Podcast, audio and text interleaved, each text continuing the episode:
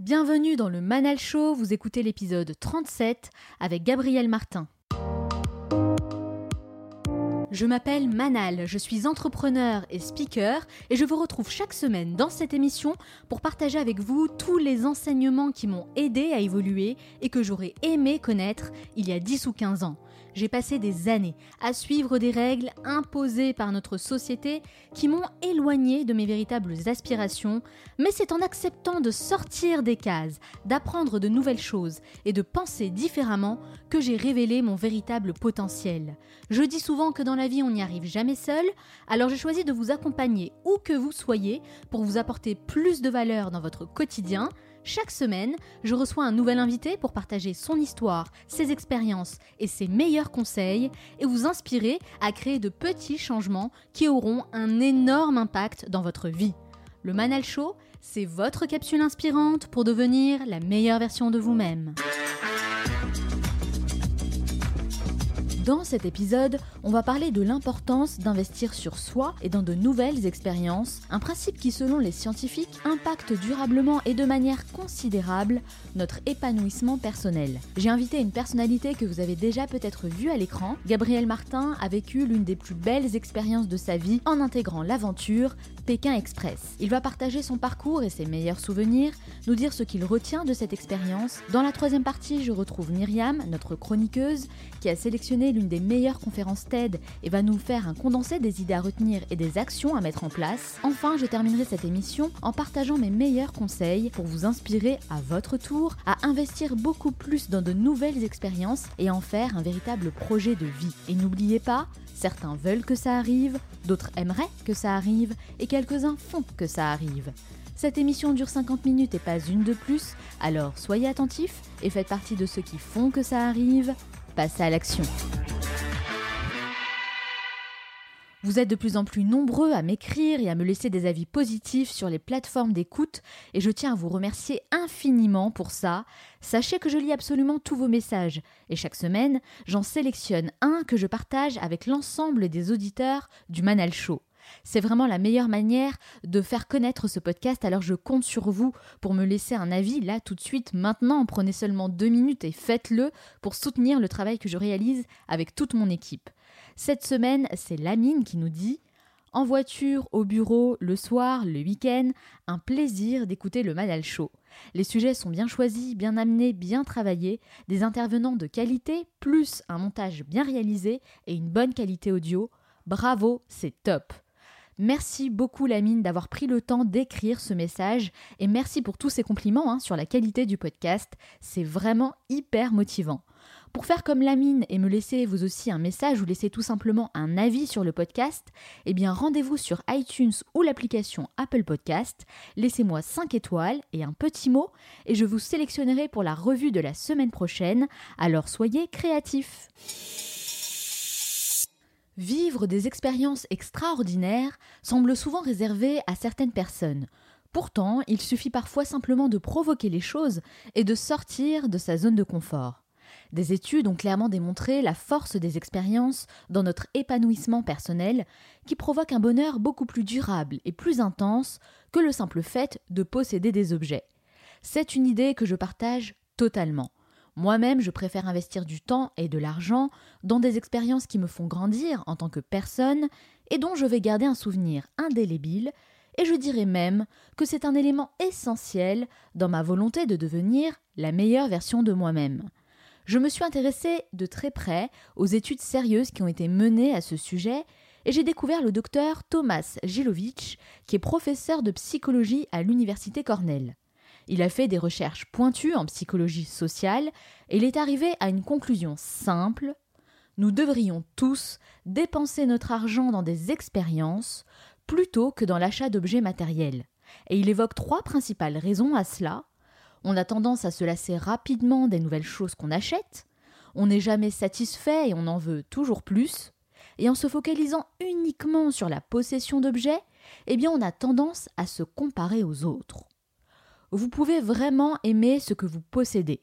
Vous pouvez même penser qu'une partie de votre identité est liée à ces choses, mais elles restent séparées de vous, alors que vos expériences, elles, font vraiment partie de vous.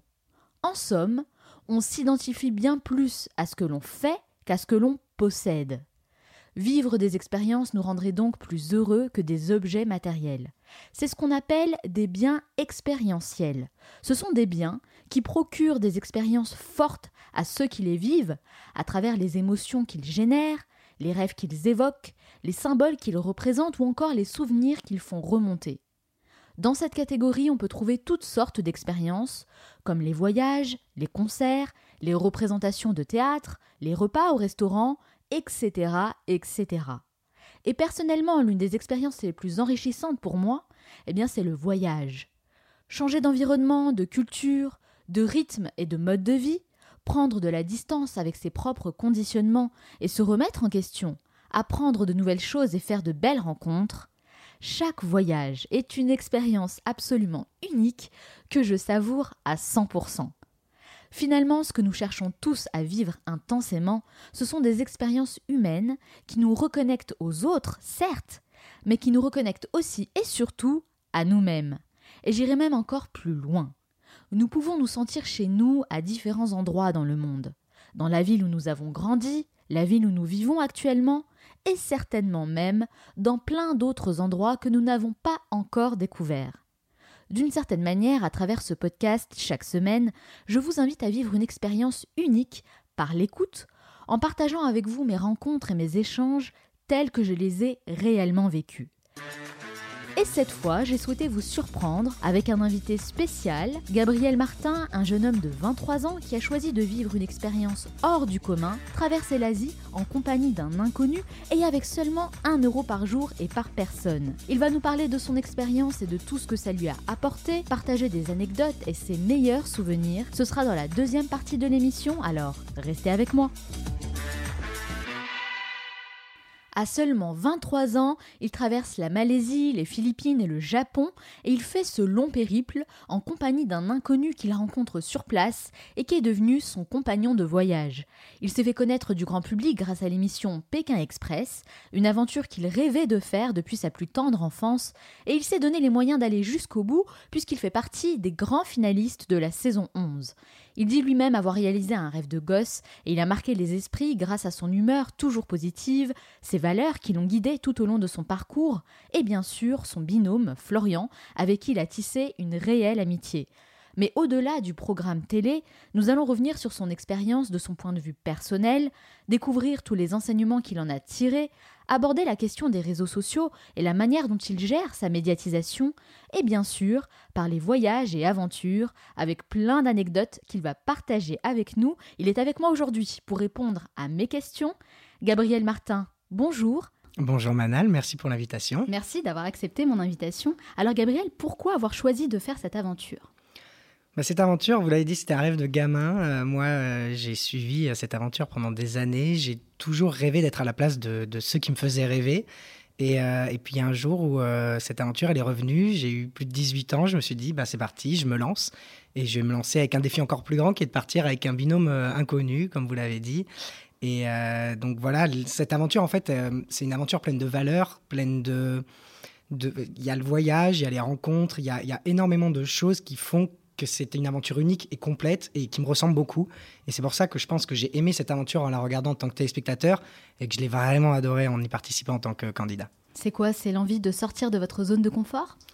Euh, oui, en partie, et puis euh, l'envie de me prouver que j'en étais capable, parce qu'après tout, euh, quand on regarde les autres, on a beaucoup, beaucoup de préjugés, qu'ils soient positifs ou négatifs, en se disant oh là là, il est nul, il aurait pu faire ça, ou, inversement, qu'il y en a certains qui m'ont, certains candidats d'autres saisons qui m'ont énormément impressionné, et, euh, et, on se jauge par rapport à eux en tant que téléspectateur. Et, euh, et moi, j'avais envie de pouvoir me jauger, mais en tant que candidat, et euh, en plus de vivre des émotions extraordinaires, voilà, savoir est-ce que j'en étais capable, comment j'en étais capable, et si j'étais capable de gagner cette aventure. Et c'est vrai que vous avez dit quelque chose d'intéressant, c'est que ça fait des années en fait que vous rêviez de faire Pékin Express. Je crois qu'à la première diffusion, vous aviez environ 14 ans, c'est ça? Euh, Ça doit être ça. La première diffusion doit être 2006. Non, j'avais même 11-12 euh, ans. 11-12 ans. Donc j'ai grandi toute mon adolescence avec en fait. Et, euh, et c'est, ça fait partie des choses qui ont formé la personne que je suis aujourd'hui, je pense il y a plein de, choses qui, peuvent m'inspirer dans la vie, des livres, des, films, des musiques et des émissions. Il y a quelques émissions comme ça, euh, de voyage, de découverte, et Pékin Express en est une clairement, euh, qui, a, qui a probablement contribué au fait que je sois passionné par les voyages, par les rencontres et par tout ce genre de choses. Alors vous avez fait cette aventure avec une personne que vous ne connaissiez pas du tout auparavant, hein, Florian. Alors on pourrait penser au premier abord que c'est quelque chose qui pourrait être un handicap dans l'aventure, mais visiblement pour vous, bah, ça a été une véritable force puisque vous êtes arrivé en finale quand même. On est finaliste de, cette, euh, de cette saison. Euh, c'est vrai que sur le papier, en fait, on ne sait pas sur qui on va tomber. On peut tomber sur n'importe qui, sur euh, quelqu'un dont voilà, les, aspirations dans l'aventure ou même les traits de caractère peuvent être à l'opposé des, nôtres. Après, je pense qu'on quand on s'inscrit pour ce type d'aventure, on a une certaine ouverture d'esprit vers l'autre, et, et d'autant plus quand c'est son binôme, qui fait que quoi qu'il arrive, on va essayer de se débrouiller pour que ça se passe bien. Euh, et, avec Florian, ça a été le cas dès le début, mais il y a eu un petit truc en plus, une connivence, une, je sais pas comment décrire ça, une, une connivence, une, une alchimie vraiment, une alchimie, c'est ça, hein. mm. une vraie alchimie. Et dès les premières secondes, dès les premières secondes, on se regarde et, euh, et juste avant d'aller rejoindre les concurrents, il y a deux trois sourires, deux trois, c'est rien, ça, ça peut paraître rien, mais quand on arrive à l'autre bout du monde du jour au lendemain, puisqu'on est parti du jour au lendemain, on a remplacé une, une équipe. Eh ben, ce petit sourire, ce petit truc qui fait qu'on enfin, fait qu'on va se sentir euh, vraiment bien dans cette aventure. et, et, ouais, et en fait, on s'est basé sur ça tout le long de l'aventure, sur, ce, sur ces premières minutes.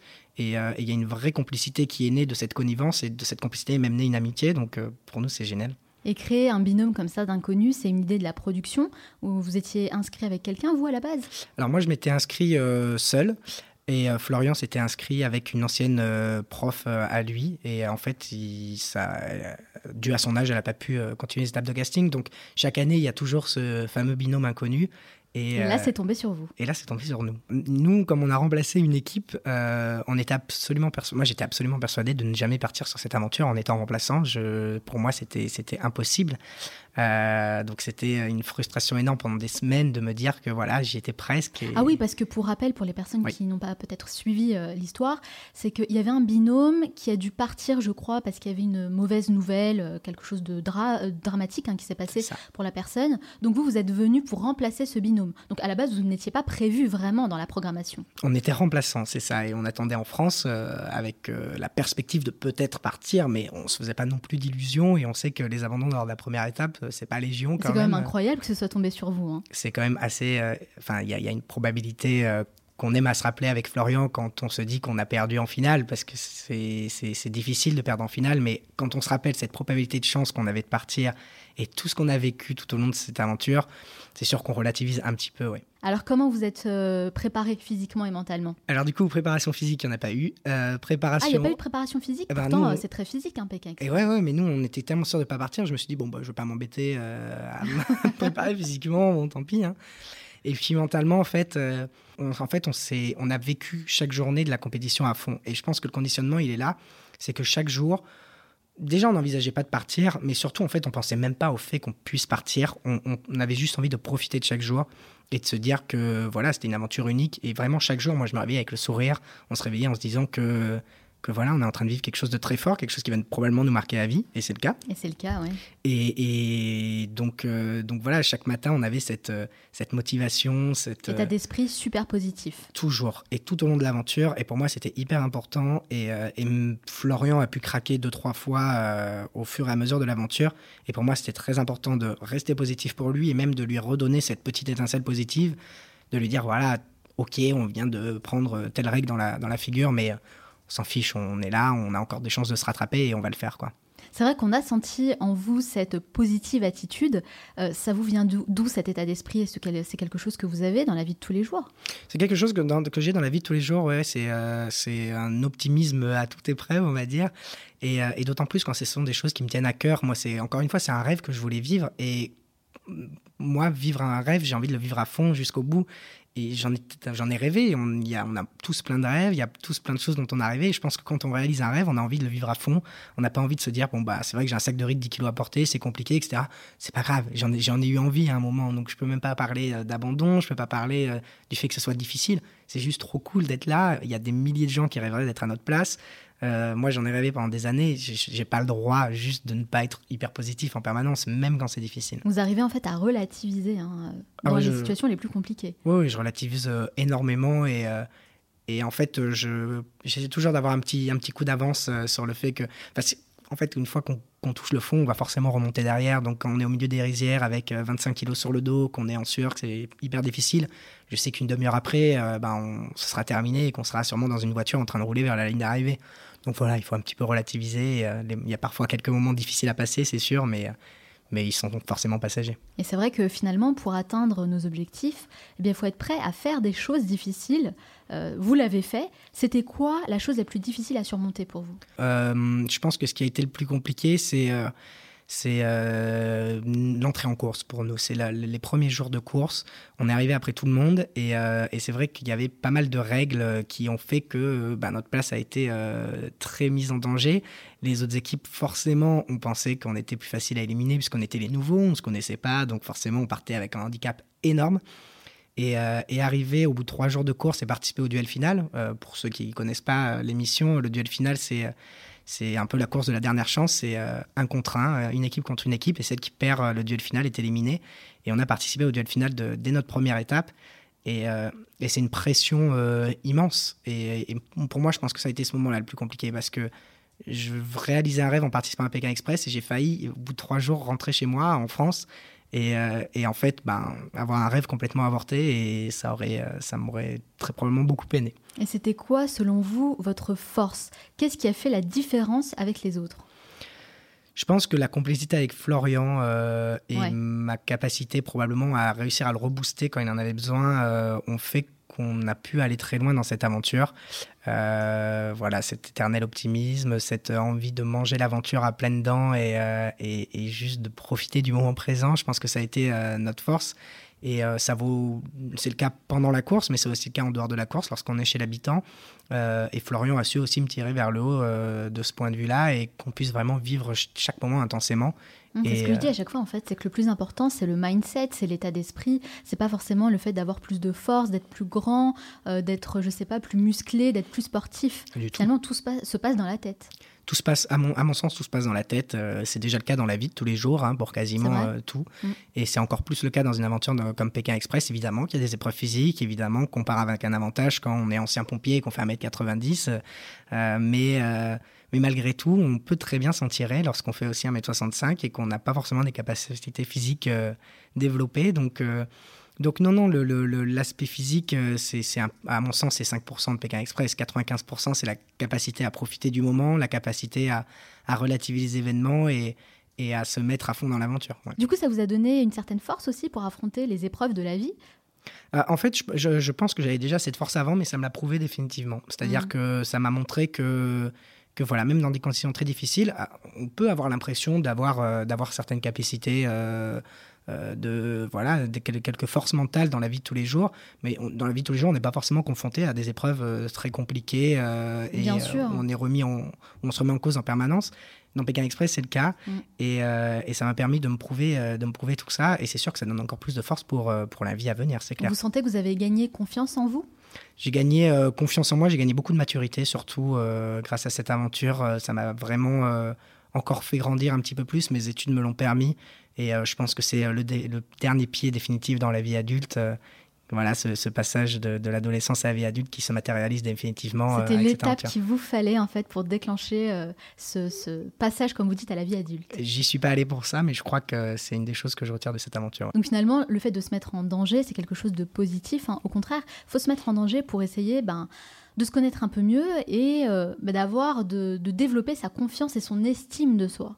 Parce que le fait de rester toujours euh, dans cette zone de confort, bah, finalement, ça ne nous apporte rien de positif. Je pense qu'on retient que ce qui est euh, extraordinaire, tout ce qui sort de l'ordinaire, et au-delà même de tout ce que ça peut nous apporter d'un point de vue personnel, je pense qu'en termes d'épanouissement personnel, les moments forts qu'on retiendra lors des derniers instants de notre vie, et ce sont ces moments qui sont uniques et euh, qui font pas partie du quotidien, euh, métro, boulot, dodo. Et, euh, et, je crois que c'est très Vivre important. Vivre des expériences. Vivre des expériences. Mm. Et moi, j'ai envie de focaliser toute ma vie sur ça. j'en avais déjà envie avant Pékin Express, j'en ai encore plus envie maintenant. J'ai lu énormément de livres de voyageurs, d'aventuriers de, autour du monde. Et, et, c'est quelque chose qui, qui, est de plus en plus en moi. Et vivre des expériences, oui, c'est vraiment le mot. C'est, il faut profiter de, de, la vie, mais dans le sens positif du terme. Et justement, dans toutes les rencontres que vous avez faites, est-ce qu'il y en a une en particulier qui vous a marqué et pourquoi? Il y a beaucoup, beaucoup de rencontres qui nous ont marqués pour des raisons euh, toujours très différentes. Moi, je pense que la, première soirée euh, restera quand même unique, c'est-à-dire que euh, on est déposé au milieu de nulle part à Bornéo, on vient de traverser un ferry, il pleut, on est complètement trempé, on est au milieu de nulle part, on marche pendant trois quarts d'heure, il n'y a pas une maison aux alentours, mais pas une maison.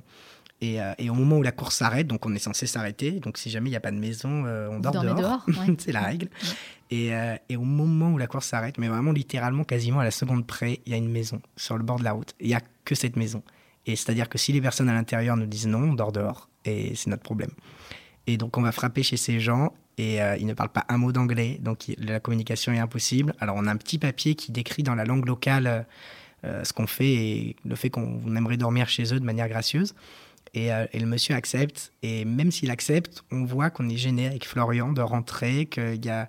Surtout que c'est la première fois, en fait. C'est la première fois. On n'a mm. pas l'habitude, dans, dans, le monde euh, occidental dans lequel on vit, d'aller frapper chez des gens, demander euh, le mm. gîte et le couvert comme ça, à 17h.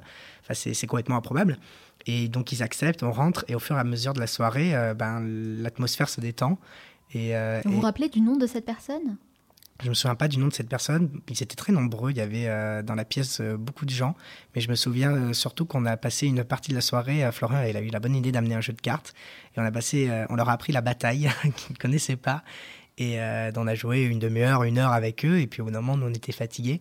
Et ils ont continué à jouer, mais une partie de la nuit à la bataille. Et en fait, de ce moment où on était gênés de rentrer dans cette maison et où il y a une gêne un petit peu mutuelle, peut-être même deux de leur part, ben on s'est retrouvés à, créer un lien et, euh, et, de par le jeu. Et euh, ouais, c'est un moment assez, euh, assez, assez unique. Ouais. Surtout que c'était la première fois. Donc, mm, mm. donc voilà, mais il y en a, il y, a des soirées qui nous ont marqué. Il y en a, il y en a quasiment toutes les soirées nous ont marqué en fait. C'est vrai que chaque soir, vous deviez trouver un habitant pour vous héberger et vous donner aussi à manger, hein, parce que j'imagine que vous aviez très faim. C'est ça. Est-ce qu'on peut dire que vous êtes devenu un expert dans la manière de convaincre et de persuader?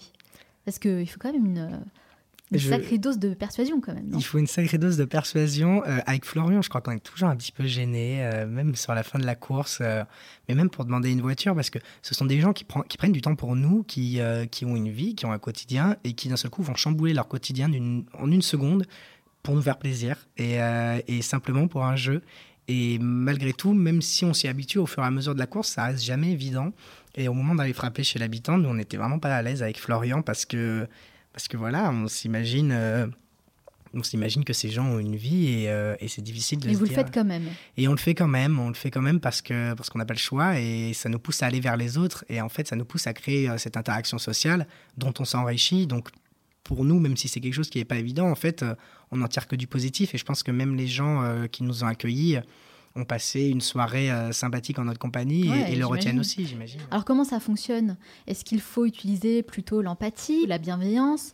Est-ce que ça fonctionne partout dans le monde entier? Ça fonctionne pas partout de la même manière. Euh, c'est, ça peut paraître cliché, mais c'est vrai que ceux qui en ont le moins ont tendance à en donner le plus. Euh, on entend souvent cette phrase, et, c'est vrai que là où c'était le plus compliqué, c'est au Japon, euh, dans les grandes villes. moi, après, je pense que c'est aussi le fait que c'était dans les grandes villes, mais c'est vrai qu'au Japon. Puis la culture est différente là-bas. et la hein. culture en plus est très différente. Alors qu'à Bornéo et aux Philippines, je pense que globalement, on n'a jamais tapé à plus de 10 portes sans qu'on nous ouvre les portes de la maison, donc c'est quand même, c'est quand même assez euh, assez, exceptionnel. Je pense que ce sont des gens qui ont l'habitude de vivre en communauté, qui ont l'habitude de partager euh, le peu qu'ils ont. Euh, souvent, on a dormi dans des villages et c'est vrai qu'il y a un esprit de village qu'on ne connaît plus, nous, en mm. Occident. C'est vrai qu'il y a beaucoup de personnes aussi, souvent, sous le même toit. C'est ça, il y a énormément de personnes sous le même toit. Il y a, il y a, vraiment un aspect famille et communauté qui est très, très important. et je pense que la religion, d'ailleurs, n'y est pas pour rien. Hein. par exemple, le christianisme aux Philippines fait que on a tendance à ouvrir plus notre, notre cœur aux autres. Et, euh, et du coup, euh, coup j'imagine que cet aspect culturel de leur vie quotidienne fait que c'est moins difficile pour eux d'ouvrir leurs portes. Je pense que c'est plus compliqué en France euh, d'aller frapper chez quelqu'un.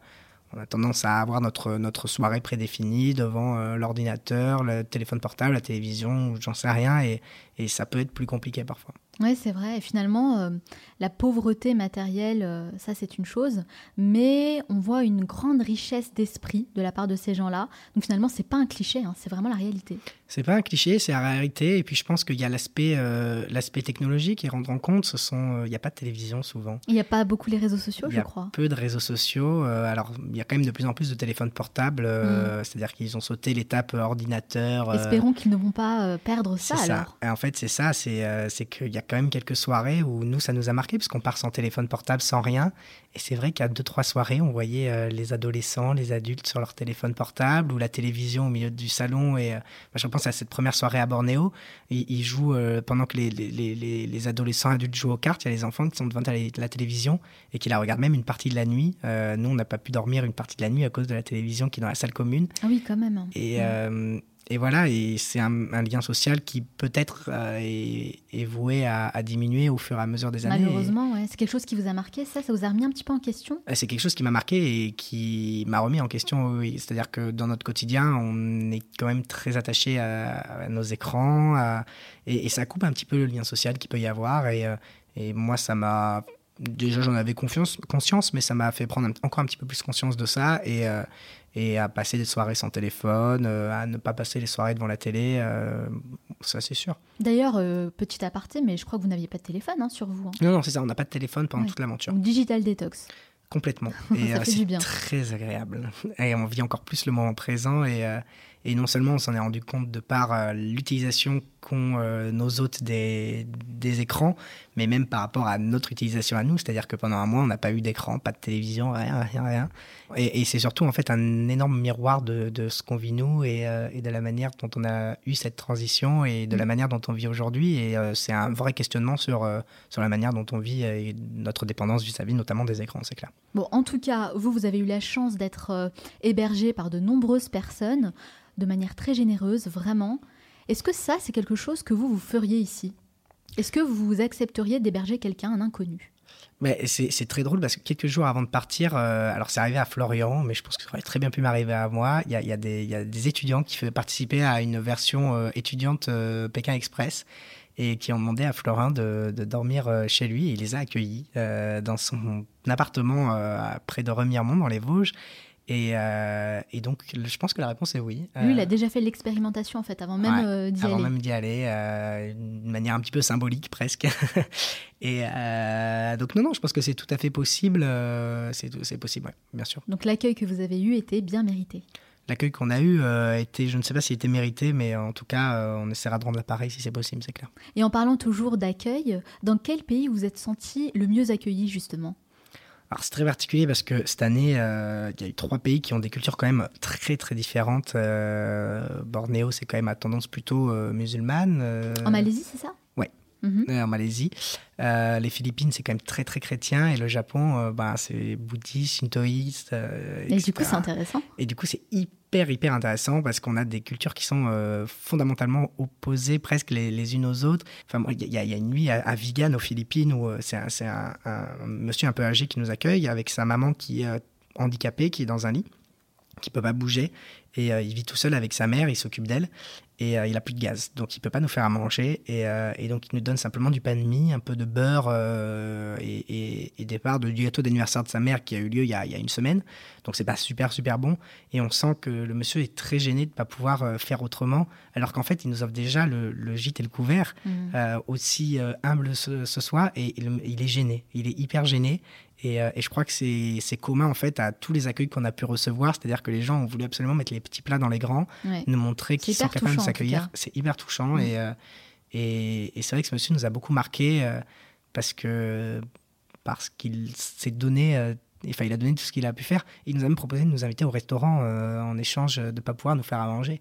Et le fait qu'il y ait des caméras avec vous, est-ce que ça change pas quelque chose? Est-ce que ça fausse pas les relations que vous pouvez avoir avec les autres?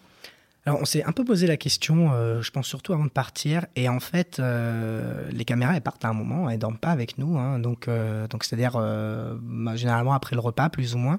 Et en fait, bah, il y a des soirées qu'on passe directement, enfin, il y a une grande partie de la soirée qu'on passe sans les caméras.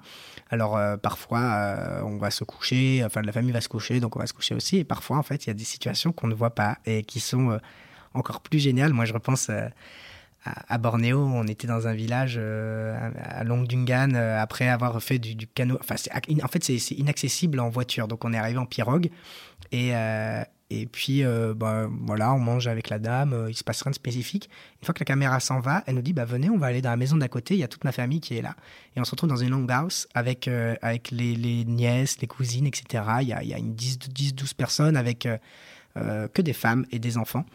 Et ils nous font déguster leurs spécialités locales, du riz cuit dans du bambou, des desserts. ils revêtent leur revêtissent, leur, leur euh, costume traditionnel, en jouant de la musique euh, spécifiquement pour nous. Et ça, ils le font pas pour la caméra. Et cette dame, pour l'anecdote, euh, le lendemain matin, on a participé à une épreuve d'immunité dans son village. Et à la fin, en dehors des caméras, elle est venue nous apporter un petit collier qu'elle avait fabriqué elle-même. Et, et qu'on a toujours en souvenir évidemment. Ouais, c'est vraiment des moments exceptionnels. Et ce sont des moments hyper marquants, ouais. Alors, la règle de Pékin Express, c'est d'avoir un euro par jour pour subvenir à ses besoins. Alors concrètement, moi déjà je me posais une question. Est-ce que vous avez déjà euh, vraiment que 1 euro par jour? Et comment on fait pour vivre avec un euro? Qu'est-ce qu'on peut acheter avec un euro? Alors on a 1 euro par jour et par personne. Ça fait et quand même personne. 2 euros Ça fait par 2 jour. euros, c'est vrai. Donc 6 euros par étape. Euh, bon, c'est pas, pas Byzance non plus. Mais euh, alors concrètement, en fait, euh, on n'achète rien. Parce que les gens nous offrent tout ce dont on a besoin. Euh, donc du coup, on mange jamais le midi et en fait, on mange tellement bien le soir et parfois même on nous donne des gâteaux à transporter euh, pour, pour, les, pour les étapes suivantes. ah, donc en plus, on vous met un petit euh, doggy bag. Ah, ouais. ah bah, c'est assez improbable. Aux Philippines, il y, a une famille qui nous a emmenés une fois que les caméras étaient parties, encore une fois, nous a amenés euh, en sidecar euh, dans le centre du village. Et euh, je dis ça, je vais me faire taper par la production parce que normalement, on n'a pas le droit. c'est un peu interdit, mais. c'est bon, c'est fait. C'est bon, c'est fait, c'est pas grave. Et, et, donc, ils nous ont amenés dans, le, dans, le, dans l'épicerie du coin et qui nous ont dit bah voilà, achetez votre petit-déj, c'est vous qui faites votre petit-déj et, et, et, puis vous prendrez ce qui reste. Vraiment trop sympa. Et c'est vraiment trop sympa, quoi. Mm. C'est, c'est, assez improbable. Donc, nous, on a acheté une seule fois, en fait, des gâteaux parce qu'on venait de dormir en tente et on n'avait pas mangé depuis 24 euh, heures, mais vraiment pas mangé du tout. Donc on s'est arrêté, on a fait des stocks pour les, pour les étapes d'après. Et euh, sinon, bah, en fait, on a ramené beaucoup, beaucoup d'argent. moi, j'ai une vingtaine d'euros, peut-être, une dizaine d'euros chez moi en, monnaie euh, malaisienne, philippine et, japonaise. Et quel est votre meilleur moment si vous deviez en retenir un seul? Il y en a plein. Moi, moi il y a une image, euh, on, a, on a reçu quelques photos euh, de l'aventure. Moi, il y a une image que je trouve absolument marquante. C'est ce fameux village euh, à Bornéo où la dame. C'est vrai que vous parlez souvent de Bornéo hein, depuis le début de l'entretien. Bah, Bornéo, ouais, c'est, c'est, c'est vraiment une terre d'aventure. Enfin, je sais, c'est. On a en fait, j'avais aucun a priori sur Bornéo, alors que j'en avais peut-être plus sur les Philippines et le Japon. Euh, et, on s'est laissé beaucoup plus surprendre, à mon avis. Et puis en plus, c'était le début de la course, donc on avait plus de temps. C'est plus, euh, c'était nos premières rencontres. Il y a vraiment beaucoup de choses qui nous ont marqué. Et je pense que cette épreuve d'immunité où il y a tout le village qui nous regarde, qui, qui, nous encourage, avec toutes les couleurs, les petites banderoles de couleurs, les petites guirlandes à accrocher, euh, et les montagnes en fond, avec la rivière qui coule. Enfin, on est au milieu de nulle part. on n'y ah, retournera probablement jamais. Mm. Et on remporte cette épreuve d'immunité. Euh, alors qu'on se connaît à peine avec Florian. Et euh, en fait, pour moi, il y a tout dans cette journée-là. Il y a la rencontre, il y a le, cadre qui est exceptionnel, il y a la victoire, l'aspect compétition, il y a absolument tout. Et euh, pour moi, c'est un moment assez unique. Et le pire moment? Le pire moment, c'est les dernières minutes, la ligne d'arrivée à Tokyo, où on voit Didier et Christina vainqueurs au bout de cette dernière ligne droite, avec, sur la, avec une magnifique vue sur la baie de Tokyo. Et on, aimerait, on aurait aimé pouvoir la savoir autrement, cette dernière ligne droite. Parlons-en justement, c'est un petit peu euh, injuste cette histoire, non? C'est le jeu. C'est le jeu. Euh, chacun agit euh, de la manière dont il entend. enfin voilà, nous on n'aurait pas. C'est injuste, c'est pas injuste, c'est le jeu. pour les gens qui n'ont pas vu Pékin Express et qui nous entendent parler d'injustice, est-ce que vous pouvez expliquer rapidement ce qui s'est passé? Concrètement, euh, pour gagner Pékin Express, il y a un sprint final de nuit dans les rues de Tokyo qui dure 4-5 euh, heures. Et, euh, et au niveau de la dernière voiture, on voit Didier et Christina qui sont arrivés. Et Didier nous induit délibérément ou pas en erreur en nous faisant croire qu'ils sont encore en train de chercher l'adresse de la ligne d'arrivée alors qu'ils l'ont déjà. Et il nous transporte sur une centaine, 200, 300 mètres plus loin de manière à nous éloigner du lieu où on est censé récupérer le lieu de la ligne d'arrivée. Euh, et, on s'en rend compte au moment où, en fait, où ils trouvent la voiture pour les amener à la ligne d'arrivée. Autrement dit, le temps qu'on fasse demi-tour et qu'on aille récupérer l'adresse de la ligne d'arrivée, on sait qu'à ce moment-là, moi je sais à ce moment-là qu'on a déjà perdu. Hmm. Vous leur en avez voulu pour ça?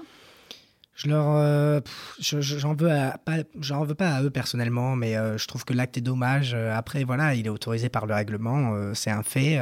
après, il y a la notion de fair play qui rentre en jeu. Moi, je pense qu'on l'aurait jamais fait avec Florian. D'ailleurs, ça nous a même pas traversé l'esprit. Ça nous a même pas traversé l'esprit que eux puissent le faire, puisqu'on on les suit bêtement. C'est regrettable. C'est regrettable parce que ils auraient probablement gagné sans ça. Euh, on le saura jamais, mais euh, on le saura jamais, c'est vrai. On le saura jamais, et c'est aussi ça qui me. C'est le point d'interrogation en fait. Euh. C'est, j'aurais préféré que ça se passe de manière euh, plus réglo. Bon, ceci dit, tous les candidats étaient plutôt fair-play hein, pendant l'émission, durant cette saison en tout cas, et ça c'est quelque chose qu'on a vraiment ressenti. Hein. oui, c'est, il y avait vraiment. Je, je, pense que personne n'a eu envie de tirer dans les pieds des autres et, et c'est aussi ça Pékin Express à mon sens euh, et, et, c'est hyper agréable d'avoir une compétition qui est saine. Euh, ça ne veut pas dire qu'on se faisait des cadeaux les uns aux autres, même s'il y a pu en avoir, mais ça voulait dire simplement qu'on évitait les stratégies, les coups bas et euh, voilà, on essaie d'avoir une compétition saine, fair play et, et, que ce soit le meilleur qui gagne. En tout cas, moi, il y a une citation que j'aime beaucoup qui dit que le voyage est la seule chose qu'on achète et qui nous rend plus riches. Et je trouve que c'est une très belle citation qui définit parfaitement bien en fait la passion qu'on peut avoir pour le voyage. Et j'aimerais savoir justement, vous, de quelle manière vous sentez plus riche aujourd'hui grâce à cette aventure? Moi, j'aime beaucoup cette citation aussi, du coup. Vous la connaissiez? Euh, Je la connaissais, oui. Ouais. j'aime beaucoup cette citation et, euh, et on est plus riche euh, on grandit. Euh, en fait, on est plus riche des rencontres qu'on a faites, des rencontres qu'on peut garder. On est plus riche euh, de par euh, personnellement, on grandit. Moi, j'ai grandi grâce à cette aventure et grâce à toutes celles qui m'attendent, j'espère. Et puis, on grandit aussi en termes de souvenirs. on se forge une vie, des souvenirs, des souvenirs à vie. Tout, en fait, c'est un, enrichissement qui est autant personnel que pour les autres. C'est c'est une c'est la meilleure des écoles en fait le voyage. En tout cas, merci beaucoup Gabriel d'avoir répondu à toutes mes questions, mais ce n'est pas totalement fini. À la fin de chaque interview, je pose une série de questions rafales. Il faut répondre le plus spontanément possible, hein, sans trop réfléchir. Il n'y a aucun piège. Le but c'est de mieux vous connaître. Ça dure 1 minute 30. Est-ce que vous êtes prêt Je suis prêt. C'est parti. Quelle est la première chose que vous faites en vous levant le matin euh, Boire un sirop de grenadine. Quelle est la personne que vous admirez le plus Stéphane Rothenberg. Quel est le dernier livre que vous avez lu euh, je suis en train de le lire, c'est euh, Sylvain Tesson qui raconte euh, son voyage sur les traces des évadés du goulag. Quelle est votre plus grande peur hmm, Mourir. Quelle est la chose dont vous êtes le plus fier Finaliste de Vegan Express. Et la chose pour laquelle vous êtes le plus reconnaissant? Du soutien de mes parents. Quelle application utilisez-vous le plus? Messenger. Quel livre offririez-vous en premier? Euh, Un livre de voyage, donc je pense euh, Le Monde en Stop de Ludovic Hubert. Quel est l'endroit où vous aimez aller pour vous ressourcer? Le canal de l'Ourcq, euh, juste à l'est de Paris. Quel est votre film ou documentaire préféré? Je vais dire une émission Rendez-vous en terre inconnue. Quelle est la mauvaise habitude dont vous aimeriez vous débarrasser? Le sirop de grenadine le matin. Si vous disposiez de 100 euros et pas un euro de plus, dans quoi les investiriez-vous? Un billet d'avion. Quelle tâche avez-vous tendance à remettre toujours au lendemain? Le ménage. Pour vous, quelle personne incarne le mieux le mot réussite? Un aventurier, on va dire Mike Horn. Quel a été le moment le plus marquant de votre vie? Le jour où j'ai réussi les concours d'HEC. Quel est le meilleur conseil qu'on vous ait donné? Crois en tes rêves. Si vous pouviez inviter la personne que vous voulez à votre table pour un déjeuner, n'importe qui, hein, sans limite, qui choisiriez-vous? Vasco de Gama. Selon vos proches, quelle est votre plus grande qualité? Mon optimisme. Et selon vous, quel est votre plus grand défaut? Je suis râleur. quelle musique vous rend joyeux? En ce moment? Oui. Euh, Avicii, What I Will Change It To. Quelle est la dernière chose que vous faites avant de dormir? Euh, Je lis. Merci beaucoup Gabriel Martin d'avoir répondu à toutes mes questions. Alors, la musique qui vous rend joyeux, Avicii, excellent choix. Eh bien, je vous propose qu'on écoute un petit extrait.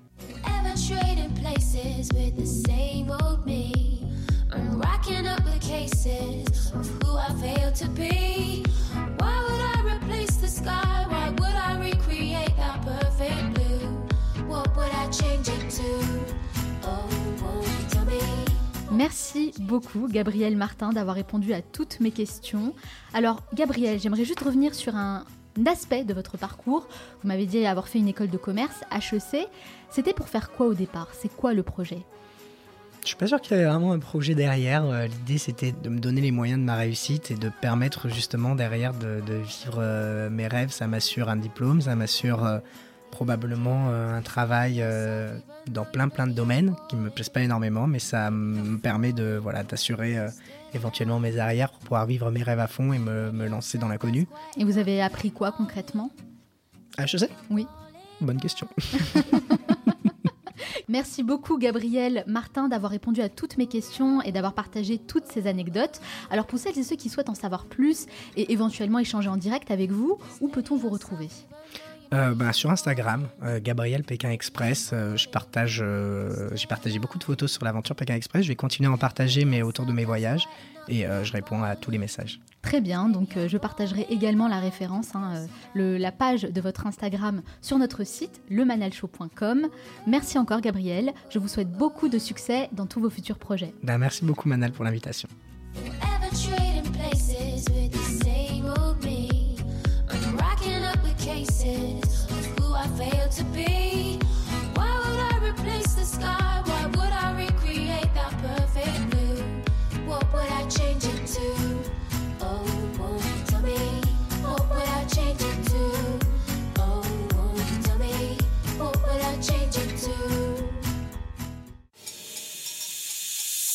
Salut Myriam. Salut Manal. Comment ça va aujourd'hui? Super bien.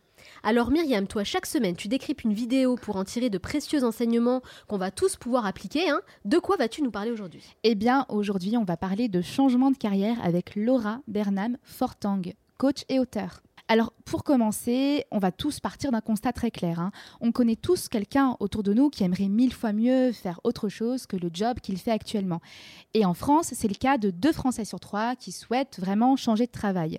Et Manal, j'aimerais commencer cette chronique en te posant une question. Vas-y. Comment toi, est-ce que tu as fait pour trouver le job de tes rêves? Ah, excellente question. Ça pourrait faire l'objet d'un épisode complet, ça. Ça devrait. C'est pas si facile que ça de trouver euh, le job de ses rêves. Alors déjà, moi, j'aime pas trop le terme job, travail. Bon, vous savez quoi, je vais euh, juste vous emmener euh, là où je vous emmène tout, les, tout le temps. Demandez-vous pourquoi vous faites les choses, quelles sont vos motivations, quelles sont vos aspirations, pourquoi vous vous levez chaque matin. Et voilà, je pense que comme ça, on peut avoir des clés pour se dire, ok, ça c'est vraiment ce que j'ai envie de faire tous les jours. Eh bien, tu sais quoi, on a un peu l'impression que tu as discuté avec notre coach du jour. J'aurais bien aimé. parce que la méthode de Laura Bernam Fortang est un peu similaire à la tienne.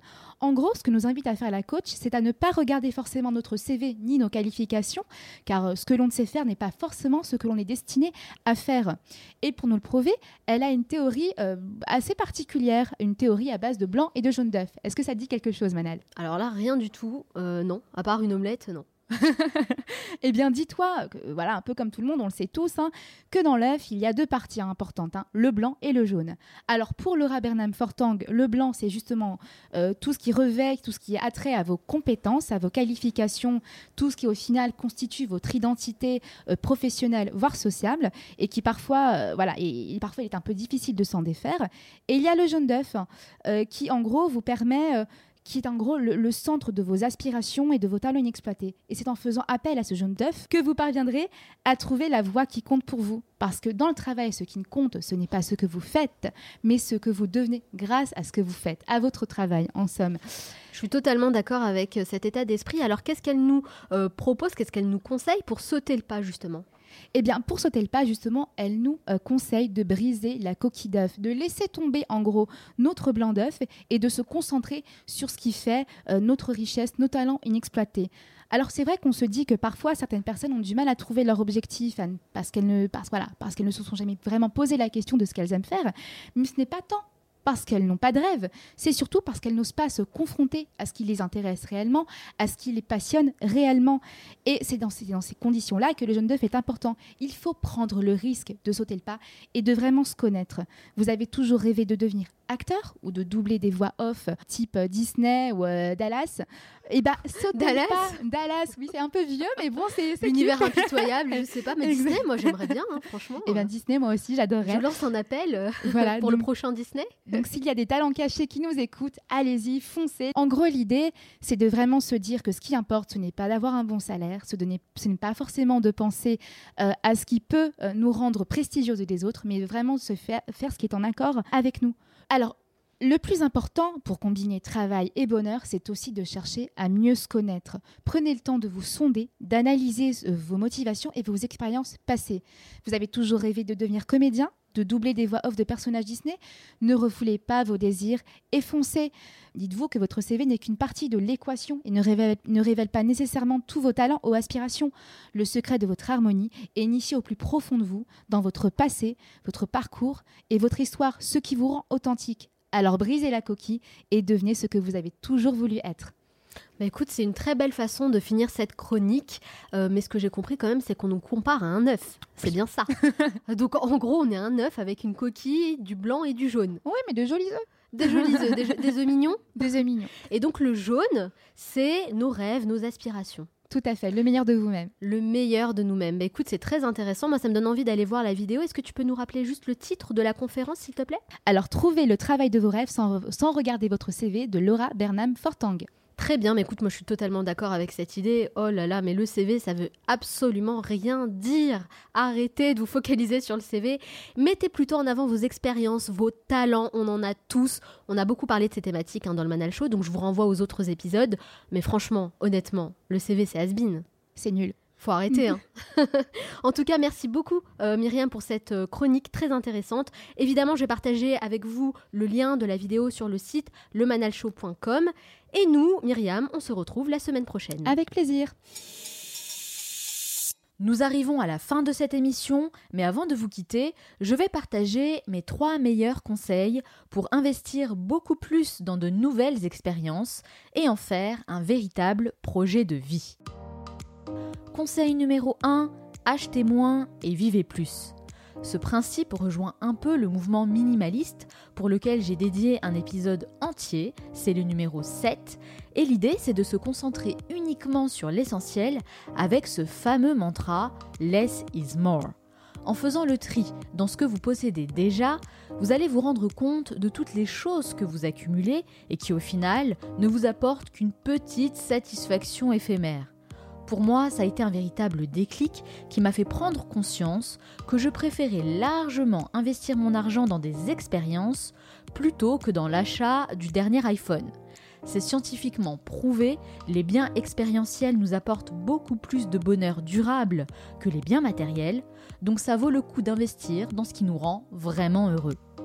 Conseil numéro 2, définissez un plan d'action. Après l'idée, on passe à la pratique. Si je prends mon exemple personnel, j'ai toujours souhaité rencontrer des personnes différentes à travers le monde pour découvrir des parcours de vie et en tirer les meilleurs enseignements possibles. Donc, je suis passée à l'action. Réaliser le Manal Show est l'une des plus belles expériences pour moi et Cherry on the Cake, je peux partager tout ça avec vous.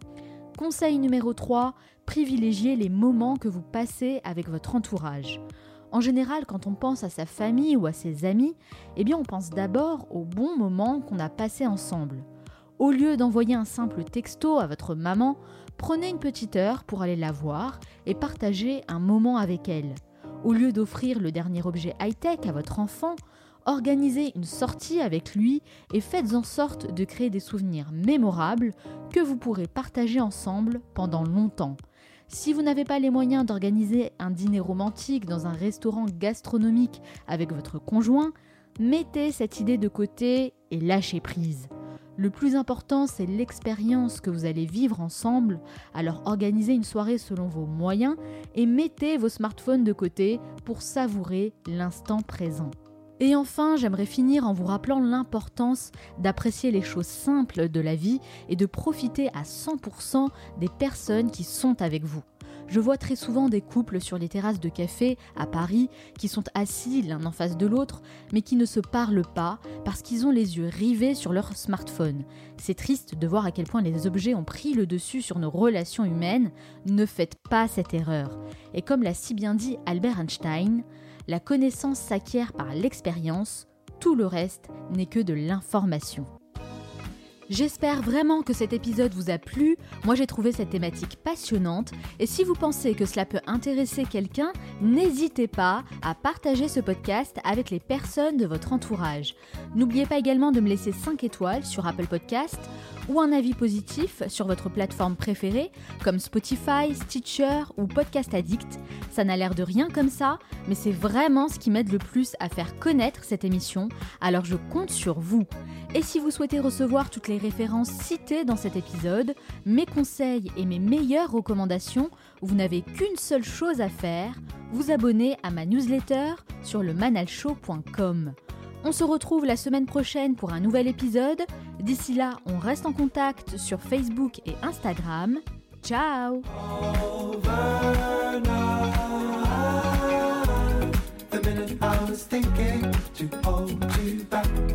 The moment I was wishing it's overnight. The minute I was thinking to hold you back. The moment I was wishing it's over.